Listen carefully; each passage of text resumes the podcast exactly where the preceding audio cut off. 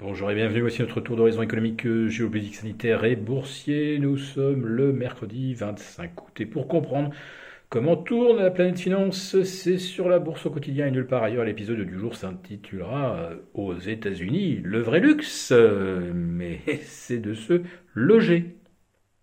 Et oui, on a appris euh, hier avec les stats des ventes de logements neufs que le marché demeurait très dynamique mais c'est surtout la hausse des prix qui est absolument vertigineuse, puisqu'on est à plus 18,4% de hausse sur un an, avec un prix médian des logements de 390 000 dollars. Et prix médian, ça ne veut pas dire la moyenne des prix, car elle tournerait plutôt aux alentours de 440 000 dollars au mois de juillet. Alors peut-être qu'au mois de juillet, les riches se sont un petit peu lâchés. Enfin, euh, ce qu'il faut surtout retenir, c'est que depuis euh, le mois de juillet 2011, euh, il y a 10 ans, donc jour pour jour, ces mêmes logements, c'est vrai qu'ils se remettaient de, de, la crise des subprimes, le prix médian des logements était alors de 232 000 dollars. Allez, ne vous fatiguez pas à faire le calcul, ça fait plus 68% de hausse en l'espace de 10 ans quand les euh, salaires n'ont progressé en moyenne que de 25%, même pas la moitié. Mais c'est surtout la trajectoire actuelle qui est absolument euh, époustouflante, puisque 18,4% par rapport à juillet 2020, euh, c'est tout simplement la plus forte hausse de l'histoire, ou en tout cas depuis que nous avons des statistiques de la NAR, euh, National Association of Realtors. Voilà, donc on, on, bat effectivement des records de cherté pour l'immobilier. Mais euh, hier soir, on parlait assez peu finalement de ces chiffres des logements neufs, puisque euh, toutes les unes se faisaient sur le 50e record du S&P 500. 50e record de clôture, soyons précis, car le 50e record absolu pour l'année 2021, il avait déjà été battu le 16 août dernier. C'était déjà le 50e record intraday. Alors, est-ce qu'on va avoir le 51e aujourd'hui? Euh, Wall Street vient d'ouvrir, mais je, euh, je vous fais tout de même part tout de suite du nouveau record, celui du Nasdaq Composite qui gagne 0,15%. Voilà, ça suffit à le propulser au-delà des 15 060 points. Et youpi boom, voilà un nouveau record dupliqué naturellement par le Nasdaq 100 également en hausse d'environ 0,15%. Euh, et le CAC 40 dans tout ça?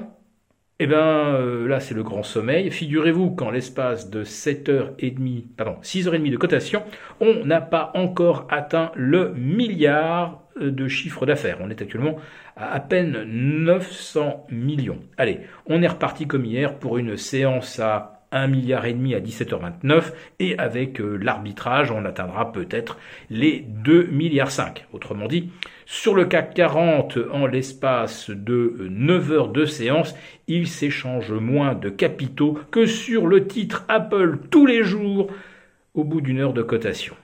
Voilà, c'est pour vous fixer un petit peu le niveau d'inactivité du CAC 40. Donc cette chose est complètement manipulable euh, elle implique des capitaux ridicules. Et aujourd'hui, ben, c'est la camisole algorithmique. Puis alors, euh, une sévère, puisque le CAC n'a pas euh, dévié d'une fourchette 6670, 6682.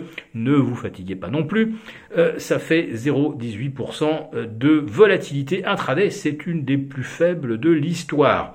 Alors je vous rappelle qu'il y a 10 jours, le CAC 40 avait passé plus de 6 heures dans une fourchette de 5 points. Donc là, ça avait été la séquence la moins volatile de l'histoire du marché parisien. Mais euh, aujourd'hui, on est quand même bien parti pour avoir une des séances les moins volatiles. Alors après ça, on va vous expliquer que oui, personne ne prend d'initiative parce qu'on attend l'allocution euh, de Jérôme Powell vendredi depuis Jackson Hole. On attend des précisions sur un éventuel tapering. Euh, on risque d'attendre longtemps parce que, figurez-vous, Jérôme Powell euh, sera peut-être candidat à sa propre succession en janvier, mais il pourrait aussi décider que finalement il a envie de se retirer en pleine gloire avec des marchés financiers au plus haut, et donc il serait comme Janet Yellen le deuxième euh, patron de la Fed à n'avoir jamais euh, monté les taux d'intérêt en quelque sorte après une période de crise. Je ne dis pas que Jérôme Powell n'a pas monter les taux. Je dis simplement que depuis euh, la crise et la normalisation euh, relative de l'économie, et surtout depuis que les marchés sont revenus au plus haut, il n'a pris aucune mesure pour restreindre la liquidité ou pour euh, rendre le crédit un peu plus difficile d'accès pour ceux qui spéculent justement, qui font de la bourse à crédit. Voilà. Donc moi je serai Jérôme Powell, je ne parlerai pas de tapering et encore moins de, euh, relèvement des taux euh, avant, euh, avant janvier prochain. Voilà.